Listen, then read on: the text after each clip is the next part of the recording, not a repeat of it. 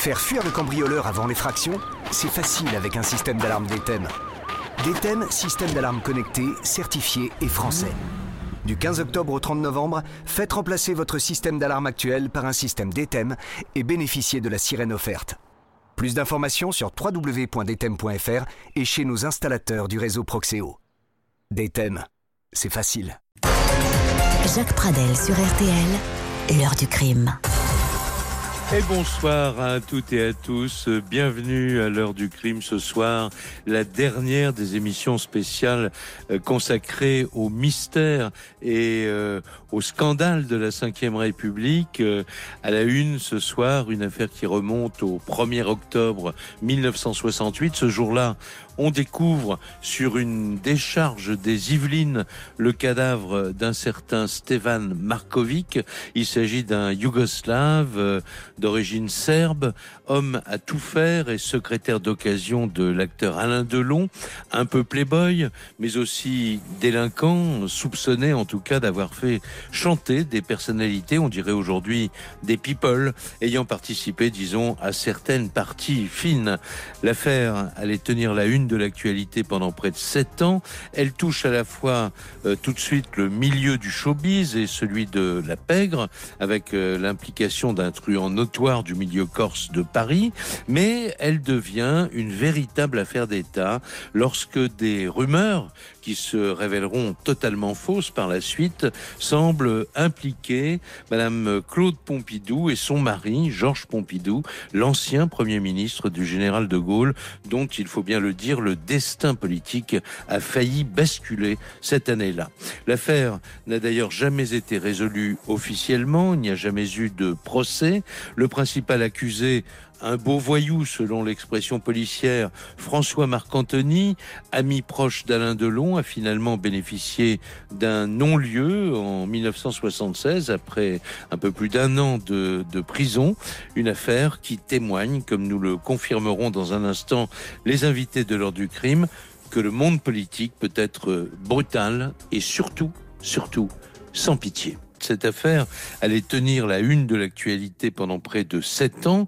Pour la police, elle demeure une des enquêtes les plus retentissantes euh, de l'après-guerre. 60 000 cotes, un dossier lourd d'une tonne et demie, conservé dans les coffres-forts du tribunal de Versailles.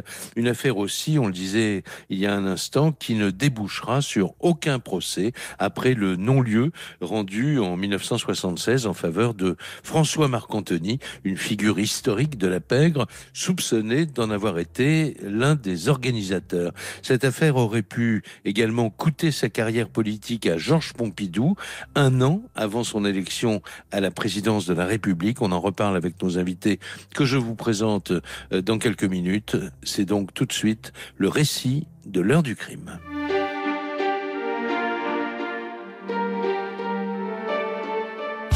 Le 27 septembre 1968, Mademoiselle Brice, une habitante d'Elancourt dans les Yvelines, promène son chien. En passant près de la décharge municipale, elle repère un étrange paquet accroché à un buisson à trois mètres à peine du bord de la route. Près du paquet, informe une paire de chaussures. Le lendemain, mademoiselle Brice et son chien repassent une nouvelle fois devant l'endroit. Tiens, se dit-elle, les chaussures ont disparu, encore un clochard qui a dû passer par là elle remarque que le paquet a légèrement glissé sur la droite. Le 30 septembre, le cantonnier d'Elancourt, M. Joret, aperçoit également le paquet depuis la route. Mais il ne s'en approche pas. Et c'est le 1er octobre qu'un ferrailleur, M. Haro, a la curiosité d'ouvrir l'étrange colis. Il est pris subitement d'un cœur. Enveloppé dans une housse en plastique, un cadavre au front défoncé le fixe de ses yeux morts. Un morceau de coton est fiché dans sa bouche. Monsieur Haro court chez les gendarmes pour les avertir de sa macabre découverte. L'affaire Markovic vient de commencer.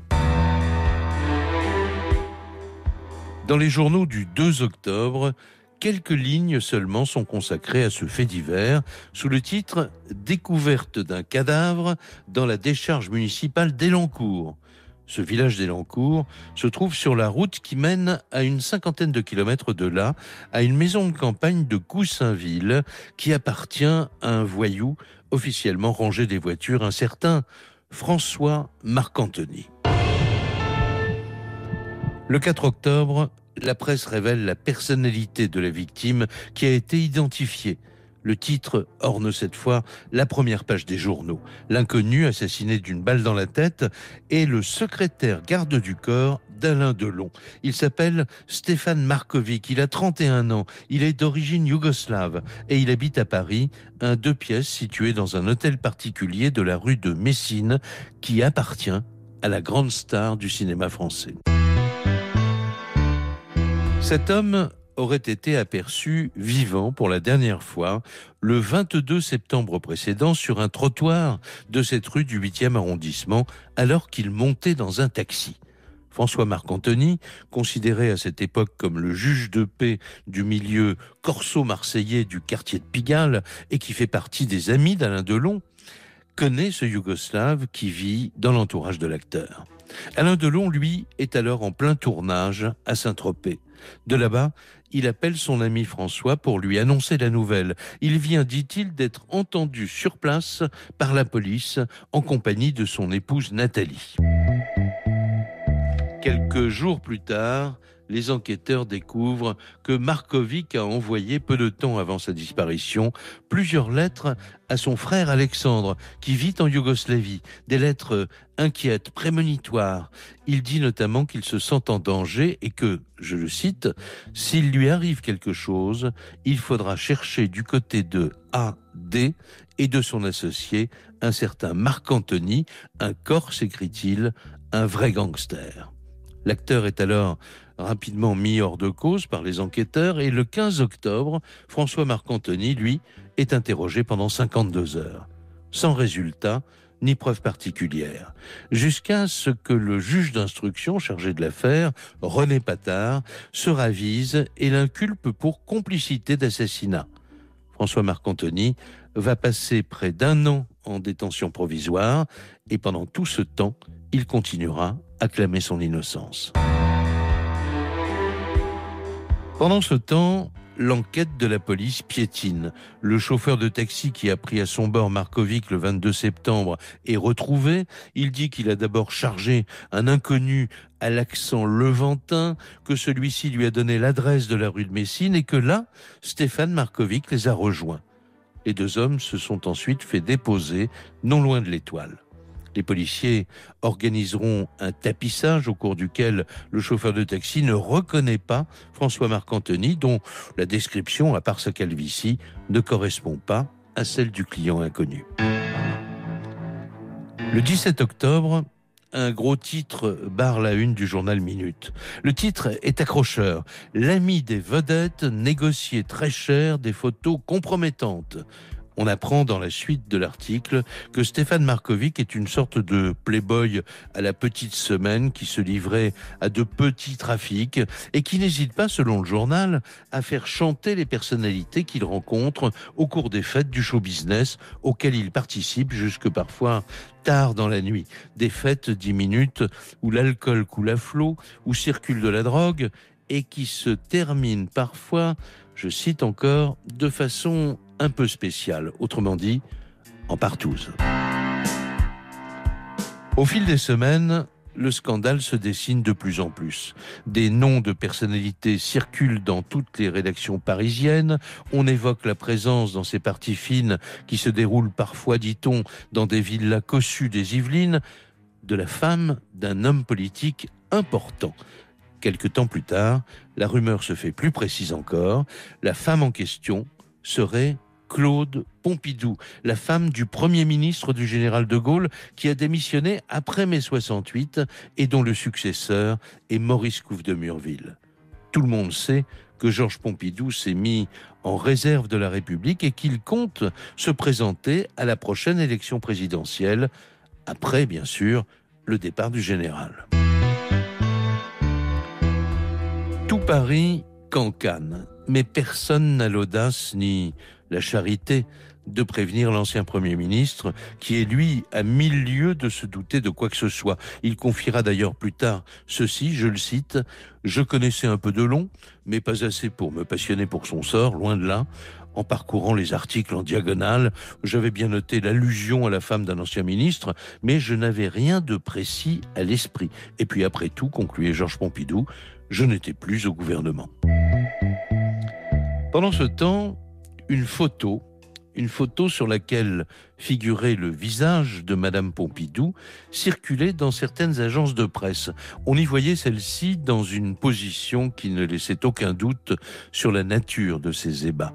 On découvrira plus tard, et cela sera confirmé en particulier dans un livre de l'ancien commissaire Lucien Aimé Blanc, qu'il s'agissait d'un grossier photomontage réalisé en collant la tête de Claude Pompidou sur le corps d'une prostituée, une ancienne call girl de la fameuse Madame Claude.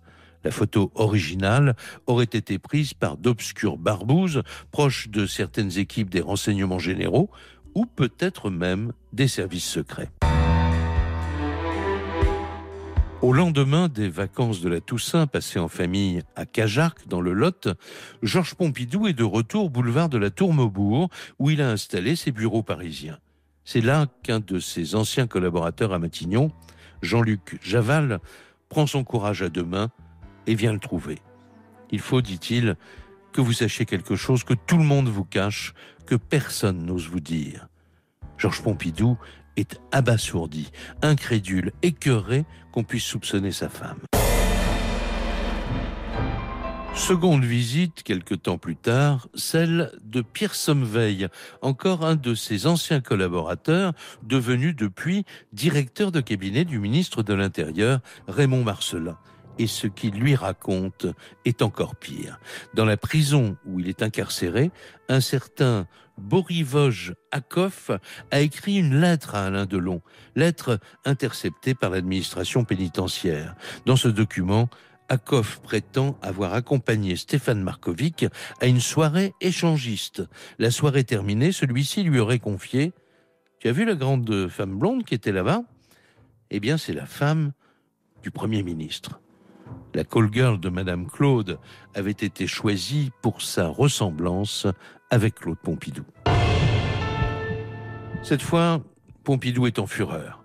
Il en veut à ses ennemis, mais aussi à ses amis, ceux qui n'ont pas bougé le petit doigt et qui ne l'ont pas prévenu du danger. Il en veut à Couve de Murville, à René Capitan, le garde des Sceaux, qui se serait esclaffé en prenant connaissance du témoignage de Hakoff. Il en veut aussi aux policiers qui, selon lui, mettent beaucoup de zèle à explorer la piste des relations de sa femme, au lieu de chercher à identifier l'assassin de Markovic. Il faut rappeler qu'encore aujourd'hui, de nombreuses zones d'ombre subsistent. On n'a jamais su le fin mot de l'histoire. Quelqu'un avait certainement tenu la main de Hakov pour écrire la lettre à l'acteur, car ce petit voyou yougoslave était en effet totalement illettré, incapable d'écrire une lettre tout seul, surtout en français.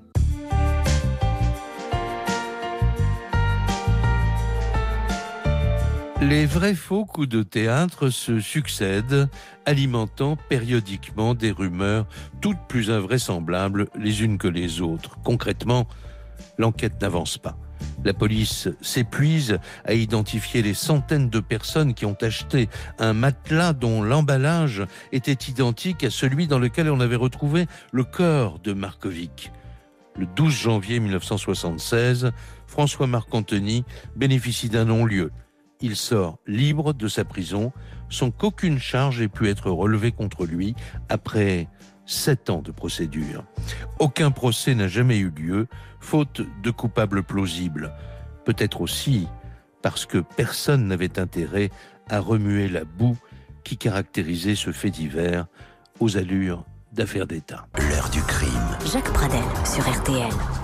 Et à la une de l'heure du crime ce soir, la ténébreuse affaire Markovic, on pourrait dire la sale affaire Markovic, euh, pour reprendre le titre du livre écrit par mon premier invité que nous allons retrouver dans un tout petit instant, Jean-Pax Meffray, il est journaliste, écrivain. Il a écrit ce livre, La sale affaire Markovic, paru aux éditions Pygmalion en, en, 2011. Et puis un peu plus tard dans l'émission, nous retrouverons euh, l'historien et co-réalisateur de films Jean-Yves Le Euh, qui, avec Cédric Codon, a euh, donc euh, réalisé ce documentaire sur France 5 intitulé L'affaire Markovic, Cuba chez les gaullistes. On pouvait pas trouver mieux. C'est un, un, film qui a été diffusé en octobre dernier, en octobre 2019.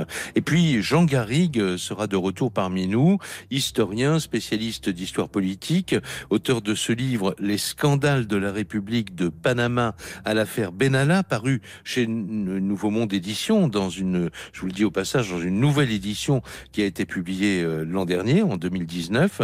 Et euh, Jean Garrigue parle également beaucoup de l'affaire Markovic dans un autre livre que je vous recommande, La République des traîtres, paru en 2018 chez euh, Talendier. Alors avant de retrouver Jean-Pax Meffray, je voudrais simplement qu'on écoute un premier document RTL, sorti donc des archives de la rédaction d'RTL. On est le 14 octobre.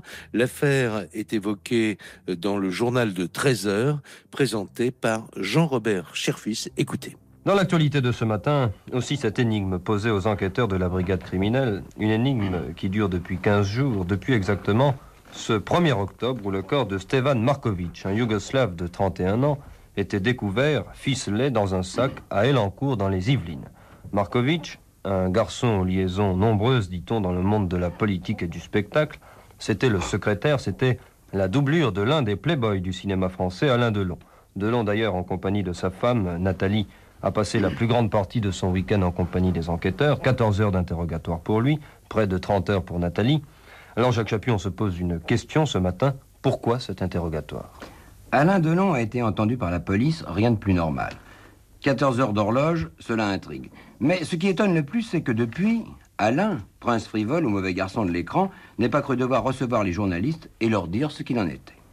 Passer de l'affiche néon des salles spectacles aux huit colonnes des faits divers réclame logiquement une réplique, une mise au point. Car s'il nous paraît curieux que deux secrétaires de Delon, la belle gueule du cinéma moderne, aient tous deux trouvé la mort dans des conditions extrêmement curieuses, que ces deux mêmes secrétaires ne soient pas sortis d'une école de sténodactylo, mais des annuaires du catch ou du ring, cela s'explique peut-être par la personnalité surprenante d'Alain Delon. Voilà, sur RTL, donc l'intervention de Jacques Chaput, euh, journaliste emblématique de notre station, dans le journal de 13 heures du 14 octobre 1968. Euh, et maintenant, euh, nous allons donner la parole à Jean-Pax Meffray. Bonsoir, Jean-Pax.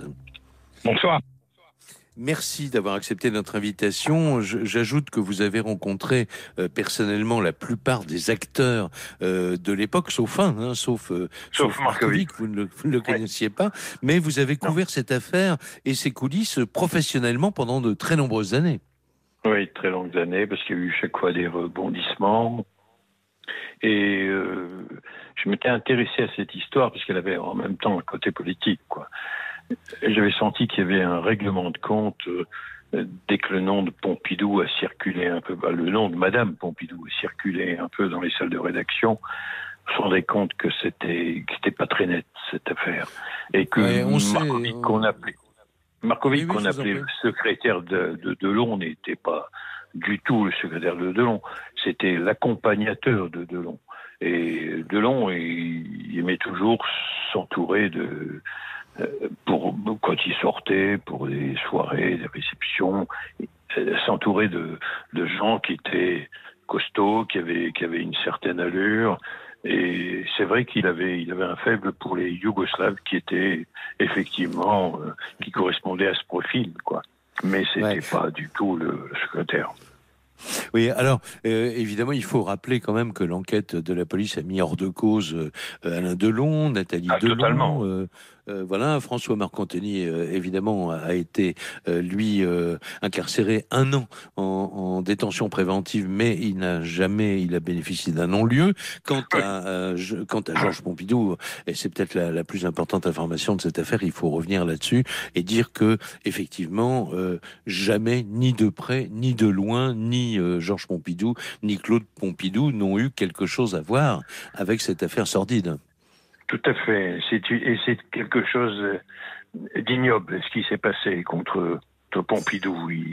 Il, a été vraiment la, cible des attaques de, gaullistes, de gaullistes de gauche d'ailleurs, dirons-nous, puisque c'était des gens qui étaient opposés euh, à lui, qui étaient contre la participation que prenait De Gaulle à, une certaine époque.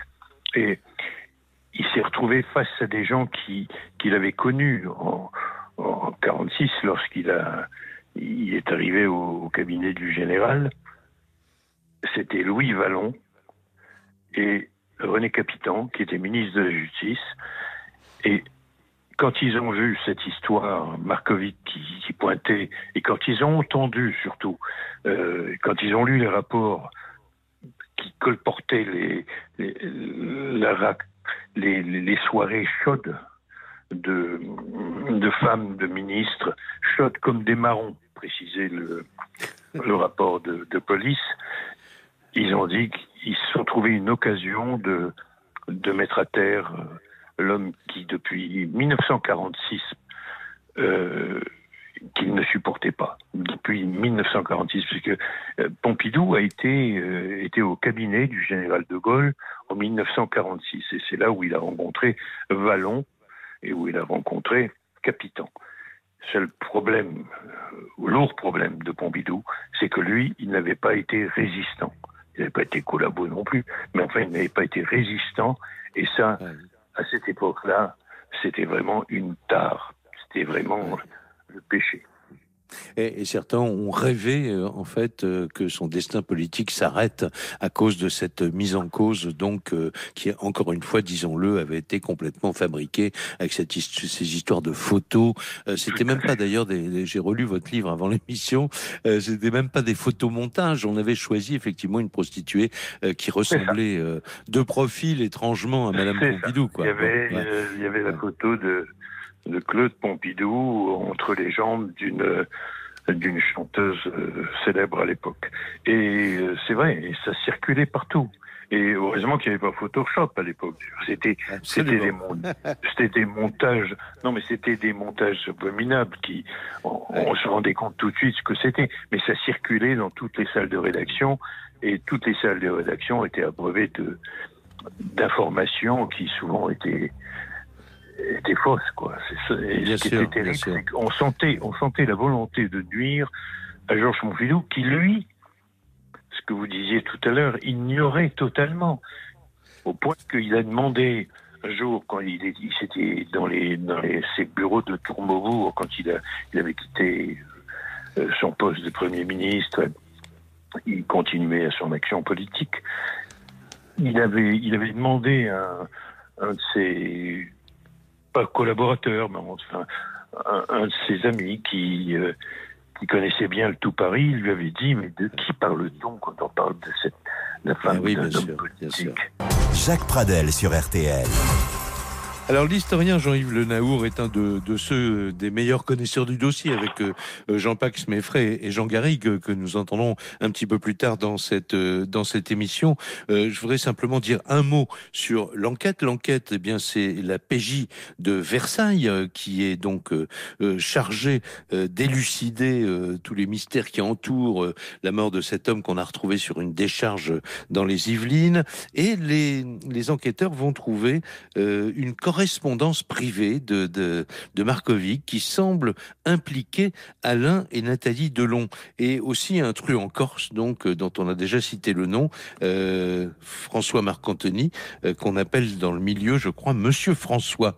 Et dans cette lettre de Stéphane Markovic on pouvait lire notamment ces lignes que je vous cite si je suis assassiné ce sera 100% la faute d'Alain Delon et de son parrain François Marc-Anthony on comprend mieux pourquoi et pour quelle raison. Euh, donc Alain Delon a été euh, à un moment dans le collimateur de la justice et il a subi, et je crois que le mot n'est pas trop fort, le 13 février 1969, une, confrontation avec euh, le frère à qui était destinée cette lettre que je viens d'évoquer. On va écouter un document RTL du, du 13 février 69, le jour de cette confrontation. Alain Lemaître se trouve en direct au palais de justice de Versailles et il donne sur notre antenne les premiers éléments de cette confrontation entre Alexandre Markovic et Alain Delon et il revient également sur un nouvel élément, encore un élément à charge contre l'acteur. Oui, cela fait trois heures maintenant qu'Alexandre Markovitch et Alain Delon sont face à face. Déjà entendu 32 heures par la police, on peut s'étonner de la présence d'Alain ici à Versailles. Cette confrontation était prévue, bien entendu, mais hier, un journaliste d'un hebdomadaire a déposé chez le juge Patard un document de 31 pages, signé, dit-il, de la main de Zorika, ce qu'elle dément formellement. Zorika est la sœur de Milos Milosevic, le premier gorille d'Alain Delon. Ce document comporte des accusations très graves contre la personne d'Alain Delon. Il retrace une conversation téléphonique, Misha Slovenak, Zorika. Stéphane n'a eu que ce qu'il méritait. Alain Delon est l'organisateur, il dirigera les policiers sur des fausses pistes sur une affaire de drogue. Zorika insiste et demande, mais pourquoi Stéphane a-t-il été tué? Misha répond, ses relations avec Nathalie devenaient insupportables, il devenait intolérable et dangereux. Il a écrit un livre qu'il a perdu, intitulé euh, Scandale mondain. Dans les premières lignes sont Je vais raconter l'histoire d'un couple qui connaît une ascension spectaculaire et qui tourne à la débauche. Ces accusations sont bien entendu très graves et la partie civile n'a pas manqué de poser des questions ce matin. Bonsoir Jean-Yves Le Naour. Bonsoir Jacques Pradel. Et merci d'avoir accepté notre, notre invitation. Euh, D'ailleurs, le titre du, de votre film que je rappelais euh, tout à l'heure euh, va directement au cœur du sujet. On est, on est loin, très loin du simple fait divers. Oui, on est loin du simple fait divers parce que euh, ça commence comme une affaire criminelle et ça devient très vite une affaire politique. Et d'ailleurs, euh, dès le début, puisque l'extrait que vous nous avez présenté tout à l'heure de RTL datait du 14 octobre. Et euh, comme vous l'avez entendu, comme nous l'avons tous entendu, il était question de, euh, de parties fines dans le milieu euh, à la fois du spectacle, mais aussi dans le milieu politique. Or, ce qui est absolument incroyable, c'est que ce 14 octobre, à, à ce niveau de l'instruction, il n'y a rien, rien dans le dossier qui parle d'une femme, d'un homme politique. Or, on en parle sur RTL, donc vous voyez qu'il y a une manipulation y compris des médias. On en parle dans le Figaro, ce 14 octobre, alors qu'il n'y a rien dans le dossier. La première pièce, vous avez parlé d'un Yougoslave qui est en prison, qui sait même pas écrire en français, etc. Et euh, eh bien, euh, sa déposition sera le 30 octobre. Le 30 octobre. Euh, donc vous voyez qu'il euh, y a une manipulation terrible, comme si on savait déjà ce qu'il allait dire, et comme si on savait déjà qu'il allait impliquer la femme de Georges Pompidou. Donc on voit bien qu'il y a une machination terrible, et que cette machination, elle n'a qu'un seul but, Jean-Paul Méfray l'a dit tout à l'heure, c'est abattre Pompidou, lui barrer la route du pouvoir, de l'élection présidentielle, parce qu'en en, en tapant sur sa femme. Parce que vous voyez, si euh, vous êtes candidat à l'élection présidentielle et votre femme a des mœurs qui ne sont pas tout à fait irréprochables, bah, ce n'est pas possible. Il y a tout un électorat conservateur, euh, moral, qui ne votera pas pour vous. Oui, bien sûr. Alors, je voudrais profiter de, votre présence ce soir pour euh, vous poser toute la question que d'ailleurs le public se pose sur cette affaire. On parle de machination. Euh, et on ne peut pas parler d'autre chose. Il s'agit bien d'une manipulation politique. Mais au départ, on n'a pas tué Stéphane Markovic euh, pour organiser une machination contre euh, Georges Pompidou. Comment est-ce que vous pouvez nous expliquer le, cheminement qui a conduit à l'utilisation politique d'un fait divers? Parce que au début, c'est un simple fait divers. Au début, c'est un simple fait divers. Effectivement, il y a un assassinat. Et sur cet assassinat, vous l'avez rappelé, euh, il, y a, eu un non-lieu. Euh, on peut penser que François Marc-Anthony n'a pas les mains tout à fait propres là-dedans. D'ailleurs, il n'est pas acquitté. Hein, c'est un non-lieu parce qu'on n'a pas voulu rouvrir, faire le procès, parce que voilà, ça aurait, ça aurait encore mêlé Pompidou, qui était devenu président de la République entre-temps, etc. Donc, euh, n'oublions pas que l'avocat de François Marc-Anthony, hein, c'était l'ancien avocat du général Pétain. c'était Jacques Isorni. Euh, et donc, il avait envie de, de ce procès pour euh, faire le derrière euh, euh, semer la division, dans la discorde, évidemment. C'est-à-dire qu'on a, on a, on a, si je vous comprends bien, on a sauté, on, enfin, euh, les, les, les organisateurs de cette machination ont sauté sur ce fait divers, sachant que Alain Delon connaissait Georges Pompidou, même s'ils n'étaient pas amis intimes, en se disant, voilà la bonne affaire, on va maintenant manipuler l'enquête de, de, de la police. C'est très grave quand même. Alors, c'est- cela, et c'est- assez difficile de retracer un petit peu euh, à la fois l'échelle des responsabilités et la chronologie. Ce qui est certain, c'est que c'est une affaire à tiroir. Il y a tellement de tiroirs dans cette histoire qu'à la fin, on s'y perd. Euh, et on y voit même euh, arriver euh, les services secrets. Services secrets euh, sans doute yougoslaves, parce que le frère d'Alexandre Markovic, le frère de, de Stéphane Markovic a été assassiné, Alexandre. Très proche des services secrets yougoslaves. Et il fait des déclarations en janvier 69 qui sont mais qui sont qui sont qui sont complètement folles qui euh, accréditent l'idée que Georges Pompidou aurait dîné avec François Marc-Antony avec Alain Delon avec Stéphane Markovic euh, ensemble dans, dans une cuisine chez Alain Delon. Des choses complètement folles et on voit bien qu'on cherche véritablement à le mouiller. Et Georges Pompidou dans ses mémoires a dit euh, il y a l'implication du KGB ou de la CIA. Je n'en ai pas la preuve, mais il y a l'implication des services secrets étrangers. Et en fait, quand il dit le KGB et la CIA, il les met dos à dos, mais en réalité, euh, qui peut avoir intérêt à ce qu'il n'y ait pas un gaulliste qui soit réélu en France après le départ de De Gaulle? Ce n'est certainement pas, euh, certainement pas l'URSS. La France a, semé un peu la discorde dans le camp occidental, s'est retirée du, a reconnu la Chine populaire, s'est retirée de- du commandement intégré de l'OTAN. En fait, la CIA est sans doute mouillée derrière cette histoire, mais euh, là aussi, on n'en a pas la preuve. Alors, euh, avec tout ce qui a été dit par vous et par Jean, Jean-Pax Méfray tout à l'heure, euh, on ne peut pas ne pas considérer qu'il s'agisse d'un des plus grands scandales euh, de la de la République, en l'occurrence de la de la République, pour reprendre le, le titre du livre de, de Jean Garrigue que nous allons retrouver dans un instant. Jacques Pradel sur RTL. Une, euh, une affaire euh, criminelle au départ, une un simple, si on ose dire, euh, fait divers, euh, euh, la dépouille d'un proche de, de l'acteur Alain Delon retrouvé sur une décharge euh, dans les Yvelines, et puis petit à petit tout ce que ont raconté Jean-Pax Méfray et Jean-Yves Le Naour il y a un instant, l'implication finalement totalement fantasmatique, mais d'un des personnages les plus importants de la République, Claude Pompidou, qui n'est plus Premier ministre de la France, qui est d'ailleurs un petit peu en, oh, j'allais dire, en bisbille avec le général de Gaulle. Euh, il y a eu un, petit coup de canif dans le contrat entre les deux hommes. On va en parler avec Jean Garrigue dans un instant. Mais euh, euh, d'abord, comme on se demande, mais comment a réagi Georges Pompidou? Or, et on va entendre un, nouveau document RTL qui remonte au 4 mars 1969. Une dernière minute tombe sur les téléscripteurs. Monsieur et Madame Pompidou sont appelés à être entendus dans l'affaire Markovic. Euh, Monsieur Pompidou le déclare lui-même. Cette déclaration euh, fait suite, euh, on va en parler dans un instant, à une lettre de François Marc-Antony, euh, une dépêche qui est tombée sur RTL, une information qui a été reprise sur RTL dès 19h. On m'apporte encore à l'instant, décidément, c'est le soir des dernières minutes ce soir. On m'apporte à, l'instant une dépêche qui dit ceci. Le secrétariat de M. Georges Pompidou communique, selon une information diffusée ce matin par l'ORTF et reprise par la presse, les défenseurs d'une personne inculpée dans une affaire judiciaire ont demandé l'audition de M. et Mme Georges Pompidou.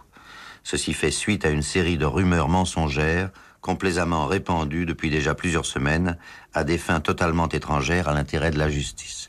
Le secrétariat de l'ancien Premier ministre du général de Gaulle fait connaître que M. Pompidou et son épouse ignorent tout des causes et des circonstances de ce fait divers.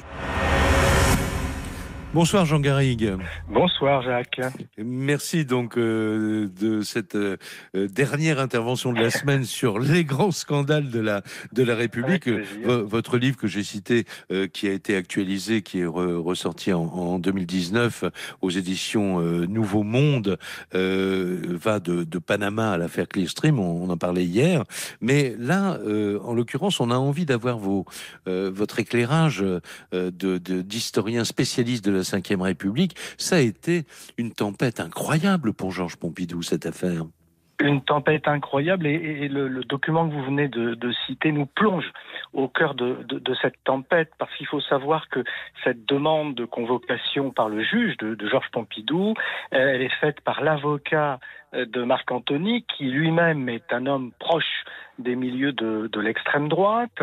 Euh, il y aura plus tard euh, Maître Isorni, euh, l'avocat de Pétain, qui va, qui va venir aussi soutenir Marc Antony. Ça a été relayé par une agence de presse dirigée par Gaston Defer, c'est-à-dire que la gauche a voulu instrumentaliser cette affaire, et, et ça a donné, ça quasiment obligé l'Élysée, enfin le général de Gaulle, à réagir en disant qu'il allait euh, il l'a publié, qu'il avait invité le couple Pompidou euh, à, à l'Élysée huit jours plus tard, ce, qui était une manière enfin de, je dirais, de, de soutenir Georges Pompidou, parce que parce que ce qui a le plus touché finalement Georges Pompidou dans toute cette affaire, c'est la manière dont le général de Gaulle finalement l'a laissé tomber. Et, ça, ça, euh, même au-delà des, trahisons euh, et, des, instrumentalisations comme celle, par exemple, de, René Capitan, le, garde des Sceaux, qui était l'ennemi intime de Pompidou, euh, au-delà de, comment dirais-je, du, laisser-aller de Maurice Couve de Murville, qui lui avait succédé à Matignon, voilà, l'indifférence du général de Gaulle, et c'était plus que de l'indifférence, a, profondément blessé Georges Pompidou. Oui, on dit d'ailleurs euh, que jusqu'au bout, Georges Pompidou, jusqu'à sa mort, Georges Pompidou aurait conservé un carnet où il avait soigneusement noté les noms de tous ceux euh, qui lui avaient fait défaut quand même ou qui avaient euh, alimenté, mis de l'huile sur le feu pendant cette affaire. Tout à fait, tout à. C'est ce que c'est ce qu'a dit, ce que dit toujours son fils euh, euh, Alain Pompidou. Il conservait une, feuille gainée de, cuir sur laquelle étaient inscrits les noms de tous ceux qui lui avaient fait défaut au moment de cette crise terrible, de, cette manipulation euh, terrible. Alors il y avait un commissaire, il y avait le juge Patard, il y avait un procureur, etc. Il y avait aussi un un directeur de, ministère de l'Intérieur qui a, beaucoup ragoté, qui a beaucoup diffusé de, de rumeurs. Et puis il y avait, aussi des, hommes politiques. Et je le répète, il disait, euh, Pompidou, il disait bon, j'en veux à, à René Capitan pour sa bêtise, à Louis Vallon qui était un autre, qui était un proche de, de René Capitan euh, pour sa méchanceté, et à Couve Couve de Murville qui a laissé faire. il était donc euh, vraiment très très heurté, très choqué par euh, l'attitude de, de d'un certain nombre de ses concurrents euh, gaullistes. Et il avait même il avait même participé à un repas avec ce qu'on appelait les barons du gaullisme les, les Debré, Guichard, Roger Frey et il leur avait fait part de son de son mécontentement. Il avait été vraiment très très très blessé mais ça entrait dans dans le cadre d'une d'une pré-campagne électorale, parce qu'il faut bien voir que quelques mois plus tard, euh, au, mois d'avril 1969, le général de Gaulle euh, démissionne à la suite d'un référendum euh, manqué, et, il sait que, Georges Pompidou va être son, son, le candidat désigné de, la famille gaulliste, et donc il y a beaucoup de gens qui ne le souhaitaient pas et qui ne voulaient pas de, ce, de cet usurpateur à la tête de la famille gaulliste. Alors, je ne vous demande pas des noms, bien sûr, on a dit que avait autant d'années après euh, euh, cette affaire de 1968, on n'a pas encore, en tout cas les, officiellement, les tenants et les aboutissants de l'affaire, bien que tous les proches du dossier euh, puissent peut-être avoir des choses à dire, mais qu'ils ont soigneusement conservé pour eux. Ma dernière question, Jean Garrigue, lorsque Georges Pompidou est élu président de la République, il se venge? Ben, Il s'est... Alors, par exemple, une fois qu'il a été élu président, euh, on n'a plus jamais revu Maurice Couve de Murville, qui était pourtant un grand du gaullisme, qui avait été l'inamovible ministre des Affaires étrangères du général de Gaulle, n'a plus jamais été invité à l'Élysée, par exemple. Euh, on n'a plus revu les capitans, les capitans, pardon, Vallon, qui étaient ses, ennemis politiques, parce que c'était des gaullistes de gauche qui trouvaient que Pompidou était une sorte de, conservateur euh, qui, qui, déshonorait la famille gaulliste. Euh, bizarrement, il n'en a pas tellement voulu à Raymond Marcelin, qui avait été le ministre de l'Intérieur au moment de l'affaire affaire qui au départ hein, n'est pas tout à fait vierge de, de toute compromission. Il n'en a pas tellement voulu. Il en voulait aussi euh, à celui qui avait été le, le secrétaire général de l'Élysée pendant la pendant la crise, qui était euh, Bernard Tricot.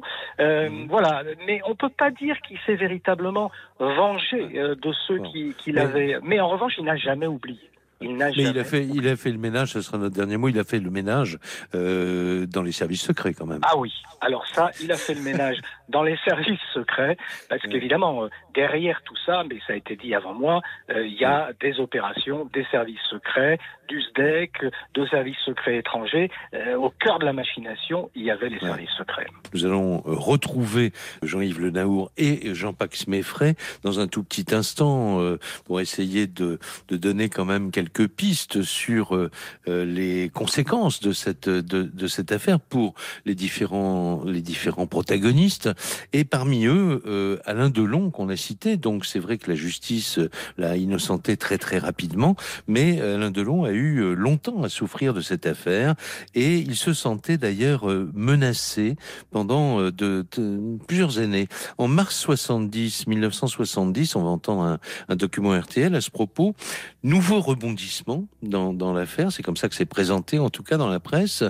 Euh, avant un déplacement professionnel en Amérique du Sud, Alain Delon fait publier dans la presse une lettre ouverte au président de la République et dans cette lettre, il lui demande officiellement sa protection car il craint, dit-il, d'être la cible d'une machination ou d'une manipulation au cours de son voyage, comme si, par exemple, il redoutait qu'on découvre de de drogue dans ses bagages à l'autre bout du monde.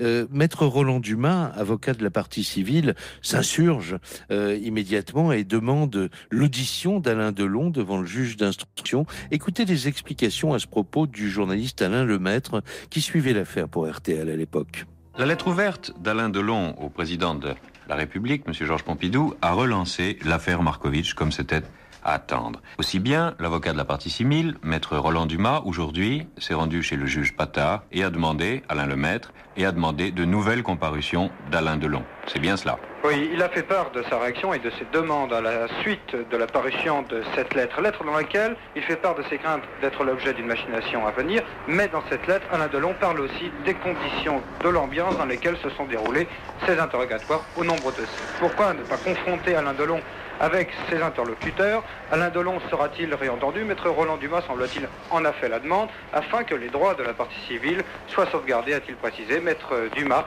aimerait bien que le comédien s'explique. Disons que les mesures dont j'ai sollicité l'exécution euh, sont dans l'ordre logique et sont la conclusion juridique qui s'impose après la parution de, ce- de la lettre.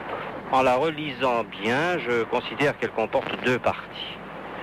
Une partie ne concerne pas l'affaire Markovitch, mais une autre partie concerne directement notre affaire. C'est celle où il est question des interrogatoires, de l'enquête, de l'instruction, de documents truqués.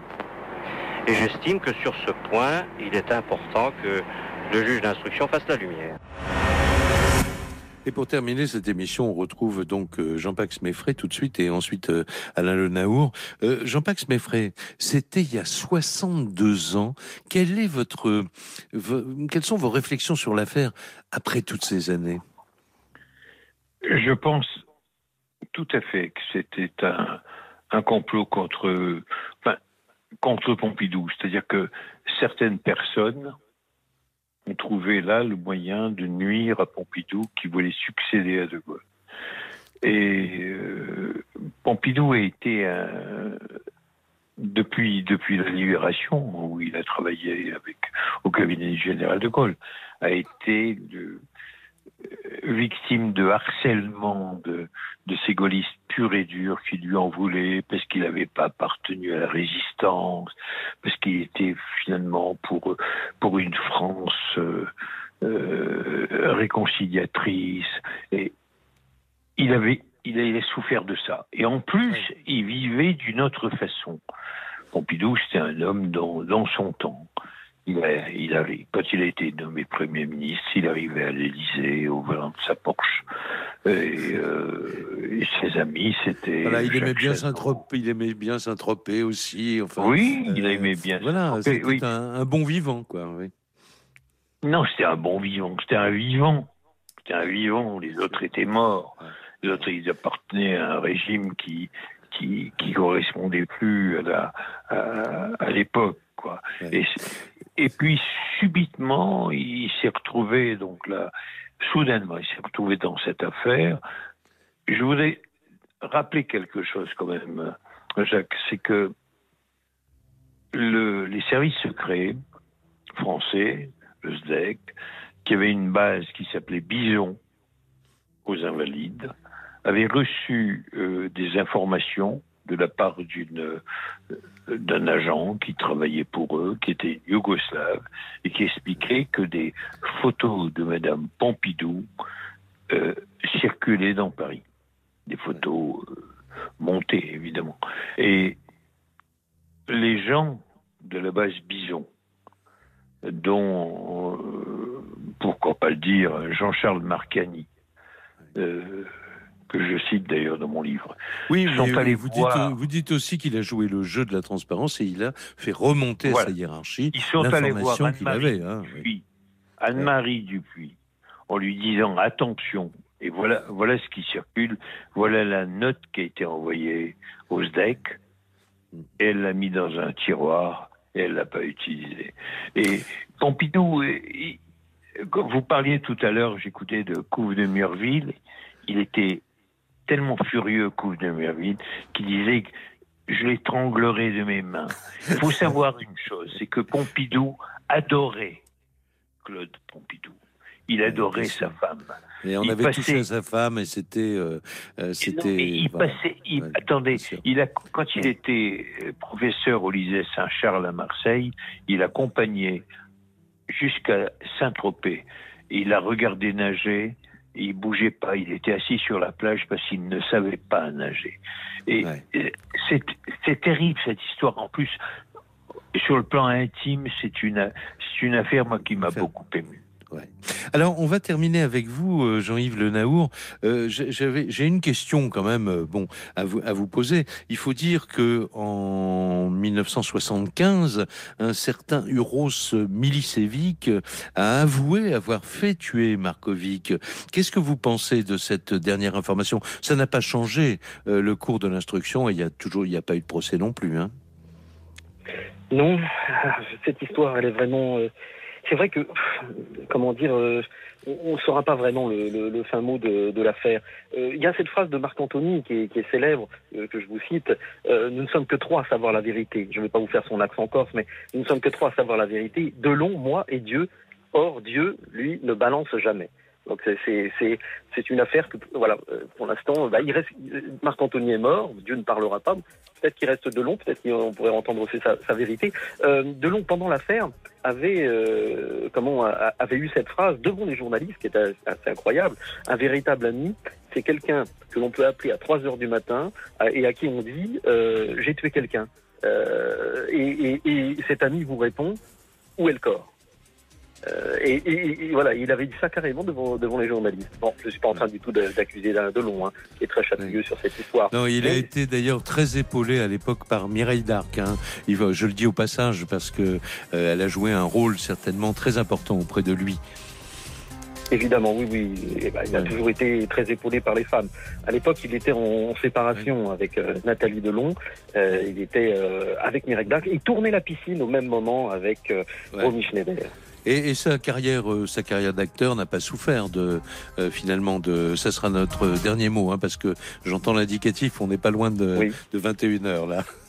Non, pas du tout. Vous savez, Delon, euh, ça a même contribué à son image peut-être de euh, de- de- d'acteur avec un, un- un petit côté voyou. Et puis mais politiquement, euh, cette affaire qui devait tuer Pompidou, peut-être que ça lui a au contraire bénéficié parce que la ficelle de la manipulation était trop grosse. Donc finalement, l'affaire Markovic s'est retournée contre ceux qui l'avaient manigancé.